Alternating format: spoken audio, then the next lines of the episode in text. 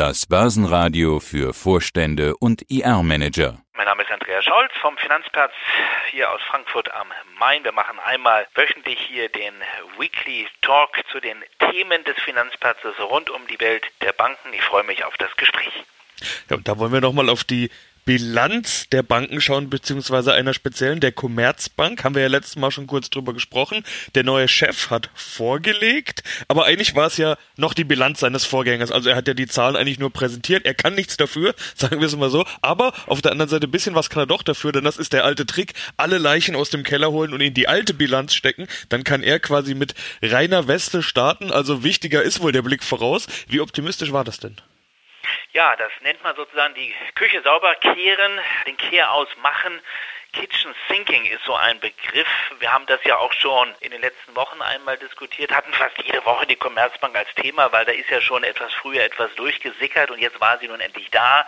Die offizielle Bilanzvorlage für das Jahr 2020, das war noch die Bilanz von Vorgänger Martin Zielke und nun ist ja Manfred Knof an der Spitze seit dem 1. Januar und das machen ja häufig dann die Nachfolger mit den Bilanzen ihrer Vorgänger. Sie packen alles an Belastung nochmal rein, vor allen Dingen eben Abschreibungen auf den Goodwill und Restrukturierungsaufwendungen, um dann möglichst den Weg frei zu haben, frei zu bekommen für das neue Geschäftsjahr. Ja, also alles Schlechte nochmal reingerechnet. Wir wollen auch gar nicht mehr über 2020 reden. Das ist natürlich ein brutales Minus. Rote Zahlen, auch Operativ, da bleibt natürlich ein mulmiges Bauchgefühl. Operativ will nun der Neue, will nun Manfred Knof über die Nulllinie kommen, so hat er es gesagt, über die Nulllinie im Jahr 2021. Klingt also auch nicht nach Euphorie und nach einem riesigen Optimismus. Er hat den Blick ein bisschen weiter vorausgerichtet Richtung 2024 will dann operativ deutlich weiter sein und sagt, dann wären wir auch wieder bereit, eine Dividende zu zahlen und äh, auch Aktienrückkäufe will das Haus dann tätigen. Kosten runter, das ist der eine Hebel und zwar drastisch, darüber haben wir in den letzten Wochen schon gesprochen. Erträge rauf und da sagt die Börse, da sagen viele Beobachter, wie im Dauerzinstief. Wie will man da einen Zinsüberschuss von 8% erreichen bis 2024? Wie will er das Provisionsergebnis um 15% hochziehen und gleichzeitig die Kosten um ein Viertel runterstreichen. Die Börse ist skeptisch. Die Aktie ist erstmal gefallen gestern. Sie glaubt nicht so richtig an die Story. Es wird ein harter Weg, aber Knof hat nur diese eine Chance. Die Sache ist im Grunde alternativlos. Dann haben wir nochmal Zahlen mit dabei, diesmal von der deutschen Börse. Da gab es 2020 ein Rekordjahr. Ist ja auch fast keine große Überraschung bei so viel verrückter Bewegung, wie wir sie hatten. Wir können uns alle noch an das Jahr erinnern. Der Ausblick, ja, der ist nicht mehr ganz so optimistisch. Ist das normale Vorsicht oder gibt es begründete Sorge? Ja gut, dass dieses erste Quartal des letzten Jahres 2020, das war natürlich ein wahnsinnig starkes Quartal für die deutsche Börse. Dieses Auf und Ab, erstmal das Ab und dann wieder das Auf an den Börsen. Marktturbulenzen, starke Handelsaktivität, ja, das ist natürlich der Treibsatz für einen Börsenbetreiber und mit einem so volatilen Handelsverlauf noch nicht zu rechnen. Und das Jahr ist gut gelaufen, es ist ein starkes Börsenjahr, aber fast eine Einbahnstraße und dann ist das für die Börse eben nicht das, was man so braucht an Handelsaktivitäten. Also das laufende Q1 des neuen Jahres wird schwächer sein als das Q1 des Vorjahres. Insgesamt ist man etwas vorsichtiger der Betriebsgewinn, das EBITDA, also das operative Ergebnis, will man um 6,5 Prozent steigern auf 2 Milliarden. Im letzten Jahr ging es 12 Prozent rauf. Und eigentlich will Weimar, der Chef der Börse, jedes Jahr den operativen Gewinn um 10 Prozent steigern bis 2023. Wenn es in diesem Jahr nur 6,5 Prozent wären, muss es deutlich mehr als 10 Prozent werden in den Jahren 22 und 23. Also da hat er auch einiges vor noch in den nächsten Jahren. Und dann hat die Börse ja immer so ein bisschen Fantasie oder Hoffnung doch nochmal auf einen großen Zukauf oder einen mittelgroßen Zukauf. Also das strukturelle Wachstum ist das eine und das anorganische Wachstum das andere. Da warten wir noch auf den großen Wurf, aber da kann ja noch was kommen. Und dann sind wir ja eigentlich gedanklich die ganze Zeit in Frankfurt, aber schauen jetzt mal noch nach Washington, haben wir auch schon ein paar Mal getan. US-Präsident Biden, eigentlich ein 2020er Thema, aber natürlich auch ein Thema der Zukunft. immer mehr von seinem neuen Kurs wird klar und im Prinzip sind wir dann doch auch schon wieder in Frankfurt. Da steht nämlich auch die EZB. Steht Joe Biden eigentlich für einen starken oder für einen schwachen Dollar? Auch nicht unrelevant für uns. Ja, das ist eine ganz spannende Frage. Darüber könnten wir eine Stunde diskutieren. Da rätseln auch viele Devisenmarktanalysten. Ja, was will die Regierung jetzt? Eigentlich hat ja Janet Yellen gesagt in der, der ersten Anhörung vor dem Senat, wir machen keine Wechselkurspolitik. Ne? Das ist also das freie Spiel der Märkte. Aber es gab mal eine Strong Dollar Policy unter dem Finanzminister Robert Rubin. Da war der Dollar aber sehr schwach und da waren die Amerikaner froh, dass sie den Dollar irgendwie wieder stärker bekommen haben. Den alten, den guten alten Greenback. Jetzt ist die große Frage, wie wirkt nun diese Bazooka, die beiden Bazooka, über die haben wir auch schon gesprochen. Also diese 1,9 Billionen, die Biden, wenn er es schafft, äh, in die Wirtschaft pumpen will. Und wie knallt diese Bazooka? Wenn es einen richtigen Wumms, richtigen Rums gibt, dann kann das inflationäre Effekte haben. Über Inflation schwächt man eine Währung. Auf der anderen Seite, wenn es wumst und erstmal natürlich einen Wachstumseffekt auslöst, dann ist das positiv für eine Währung. Also der erste Effekt könnte positiv sein, mittelfristig, wenn dann daraus Inflation entsteht und die FED, Sebastian, wenn die FED dann diese Inflation zulässt, das ist jetzt die entscheidende und spannende Frage, dann kann das eine Währung schwächen. Also ein starker Dollar ist schön und gut, aber in einem wirtschaftlich schwachen Umfeld, in einem fragilen Umfeld kann eine starke Währung zum Problem werden. Es hängt also alles davon ab, wie wird die Fed reagieren, wie lange wird sie sich Zeit lassen mit der Inflationsbekämpfung. Und Janet Yellen ist zwar jetzt die Finanzministerin, aber sie tickt ähnlich wie der Fed-Chef, wie Herr Paul.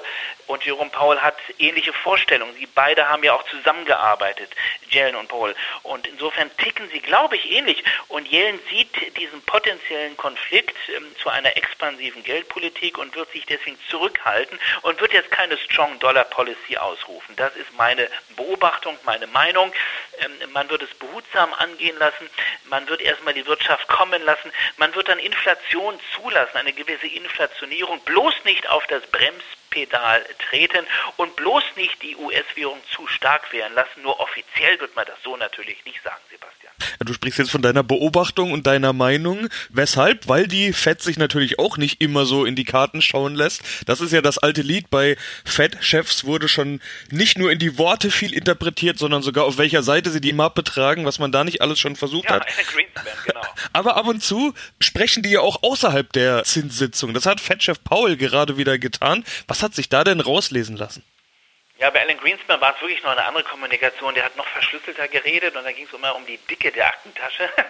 Aber okay, das waren eben so, das war damals der Aktentaschenindikator. Jerome Powell ist dann sicherlich etwas anders. Heute wird etwas moderner kommuniziert. Er hat jetzt gerade sich geäußert im Economic Club of New York und hat da eine spannende Rede gehalten und die unterstreicht das, was ich eben gerade gesagt habe. Es ging nicht um das Thema Inflation, es ging um das Thema Vollbeschäftigung.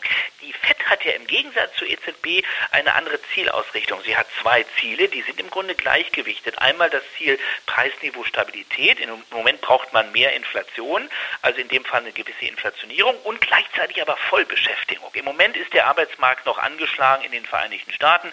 Arbeitslosenquote zuletzt bei 6,3 Prozent. Der Stellenaufbau sehr, sehr schleppend, sehr niedrig. Was hat er nun gesagt, der FED-Chef? Es bedarf eines nationalen Kraftaktes für die Rückkehr zur Vollbeschäftigung. Die Erholung des US-Arbeitsmarktes wird noch sehr lange dauern und es braucht eine sehr, sehr lockere Geldpolitik. Und es braucht sogar noch mehr als nur eine stützende Geldpolitik. Es braucht auch die Fiskalpolitik. Also das war der Hilferuf in Richtung Finanzministerium. Und QE wird es so lange geben, bis die Lage sich deutlich gebessert hat und die Inflation zurückgekehrt ist. Also neue strategische Ausrichtung der FED und damit unterstreicht er das, was ich eingangs gesagt habe. Die FED wird sozusagen warten, auch wenn die Inflation blubbert und die Wirtschaft richtig stark ist. Sie wird warten, bis sich der Arbeitsmarkt nachhaltig erholt hat und wird auch eine Inflation von über 2% tolerieren. Und das könnte irgendwann sogar die Währung dann schwächen. Warten müssen wir momentan auch auf die Investoren aus Asien. Da ist nämlich schon seit Tagen Feiertag. Da haben die Börsen geschlossen. Das liegt daran, dass Neujahr ist. Chinesisches Neujahr. Das Jahr des Büffel ist eingeleitet. Ich habe schon wunderbare Vergleiche gesehen. Wird das Jahr des Büffel auch das Jahr der Börsenbullen? Was heißt das denn jetzt? Das Jahr des Büffel? Ja, ist der Büffel nun ein Börsenbulle? Wie kann man Bullen und Büffel nun vergleichen? Ich werde das auch in meinem Weekly an diesem Wochenende schreiben. Ich finde es einfach spannend, aber zumindest haben wir erstmal jetzt das Jahr der Ratte beendet. Es war eigentlich nicht einfach eine Ratte, es war die Metallratte. Es gibt immer noch ein Element, was dazugefügt wird im Mondkalender, im chinesischen Horoskop, was ja zwölf Tiere auch umfasst und nach der Ratte ist immer der Büffel dran. Diesmal auch mit der Kombination Metall. Also wir haben alles mit dem Metallbüffel zu tun, aber lassen wir es mal beim Büffel. Das ist schon kompliziert genug. Also die Ratte ist raus. Und Gott sei Dank ist das ja der Ratte vorbei. Sagen sogar viele Chinesen, weil die Ratte wird jetzt mit der Katastrophe in Verbindung gebracht, mit der Pandemie, mit Corona. Sie ist zwar von der Fledermaus wohl übertragen worden, aber sozusagen mittelbar auch von der Ratte. Und jetzt kommt nun der Büffel.